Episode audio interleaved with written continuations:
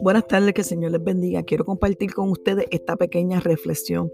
He estado recibiendo mensajes, he leído peticiones, eh, he escuchado noticias, he visto las redes sociales y puedo entender que estamos viviendo por un tiempo difícil, un tiempo de crisis, que aunque las cosas se vean bien superficialmente, realmente alrededor del mundo están sucediendo un montón de cosas, eh, millones de cosas para mejor decir. Y, por ejemplo, Puerto Rico está viviendo tiempo de crisis, eh, Venezuela, Cuba, Colombia y un sinnúmero de lugares y posiblemente tu hogar está pasando por un momento de crisis. En el diccionario nos define la palabra crisis como la existencia de algo que interrumpe nuestro estilo de vida normal. E, es, un, e, es una situación la cual es algo inesperada, es algo que no tenemos una respuesta preparada y nos coge de sorpresa. Pero te, tengo una buena noticia. Dios da la solución en la palabra de Él. En la palabra de Él encontraremos la solución y el poder para actuar y resolver cualquiera que sea la crisis. No importa el milagro que tú necesites en esta hora, en la palabra de Dios encontrarás la respuesta. Debemos renovar nuestros pensamientos y no permitir que el miedo, la inseguridad, el temor nos atrofie nuestra mente. El primer paso en cualquier crisis es comenzar a pensar diferente. No pretendamos que las cosas cambien si seguimos haciendo lo mismo y pensando de la misma manera.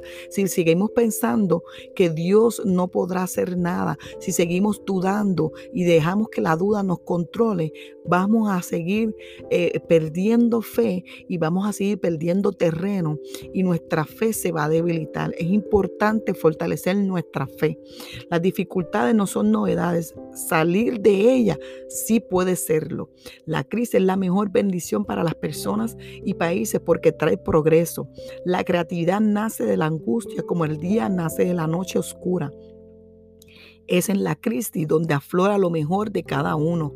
Es en esas situaciones complicadas es que nace la inventiva, los descubrimientos y las estrategias. Quien supera los problemas se supera a sí mismo.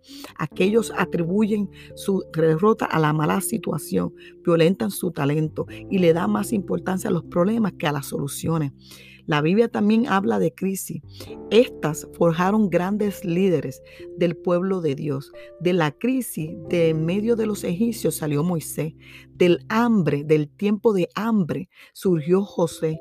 Del tiempo de incredulidad y de falsos dioses nació Daniel. De la penuria de pasar 40 años en el desierto salieron Caleb y Josué. La palabra nos enseña a tomar ventaja de las dificultades.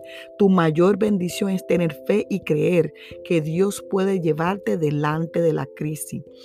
Josué y Caleb aprovecharon la crisis de los 40 años en el desierto y fueron como espías mandados por Moisés a ver la tierra prometida. De los 10 que fueron enviados, 8 vieron gigantes y dos solamente vieron uvas grandes enormes en la tierra donde fluía leche y miel. Equivocadamente la mayoría vieron los problemas y no las bendiciones de Dios.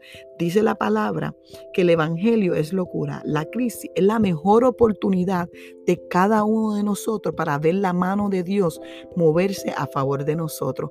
Así que les invito a que nos mantengamos unánimes en un solo sentir, en un solo espíritu, orando por cada crisis que está sucediendo alrededor de nosotros, pero no permitiendo que la duda nos invade, no permitiendo que el miedo nos atrape, simplemente confiando que Dios hará todo lo que Él pueda hacer, todo lo que esté en su voluntad, porque para Dios no hay nada imposible.